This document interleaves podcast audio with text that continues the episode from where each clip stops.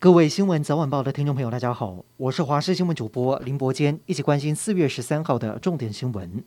宜兰在下午五点二十八分发生有感地震，震央位于宜兰县政府南南东方三十三点四公里，瑞士规模四点一，最大震度在宜兰有三级。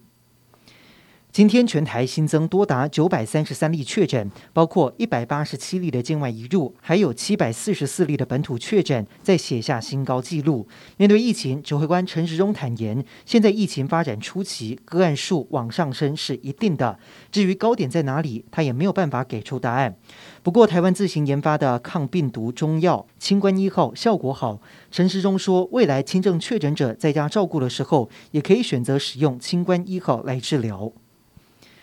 儿童疫苗哪时候可以来到台湾？卫福部长陈时中今天在立院透露，已经向国外洽询五到十一岁幼儿的疫苗。指挥中心发言人也回应，儿童疫苗正跟 BNT、辉瑞洽谈合约当中，已经进行到最后的阶段。食药署正在处理辉瑞五到十一岁、莫德纳六到十一岁的紧急授权，只是这一次合约牵扯四方相对的复杂，有进一步的消息会对外说明。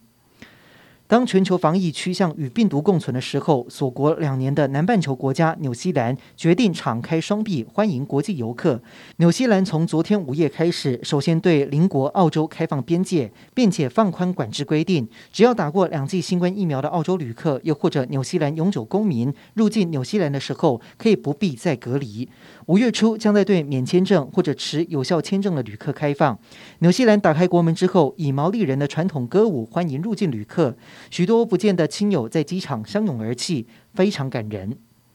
台湾非政府组织工作者李明哲，二零一七年被中国以颠覆国家政权罪关押，至今五年了。中国国台办今天表示，李明哲五年的有期徒刑期满，将会在近日安排他返回台湾，但是并没有透露确切的日期。而陆委会也在上午表示，已经在第一时间告知家属，并且会协助处理。李明哲返台的相关工作，希望让他在最短的时间之内回到台湾。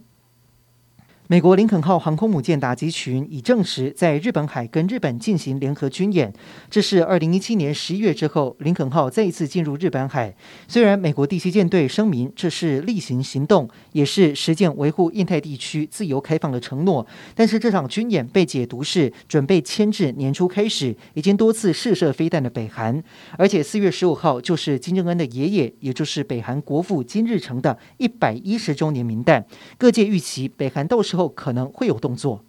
今天白天各地大多是多云到晴，大家出门应该都有看到太阳。不过晚间开始，锋面逐渐接近台湾，加上东北季风增强，气温会往下掉。尤其中部以北，到了深夜可能会掉八度，甚至出现不到二十度的低温。到了周四才会稍微回温，但是周五之后又受到冷空气影响，迎风面的东半部雨势会变大，要等到下周二才会回暖。至于菲律宾东方的台风马勒卡，目前不会影响台湾，但恒春半岛要留意有长浪出现。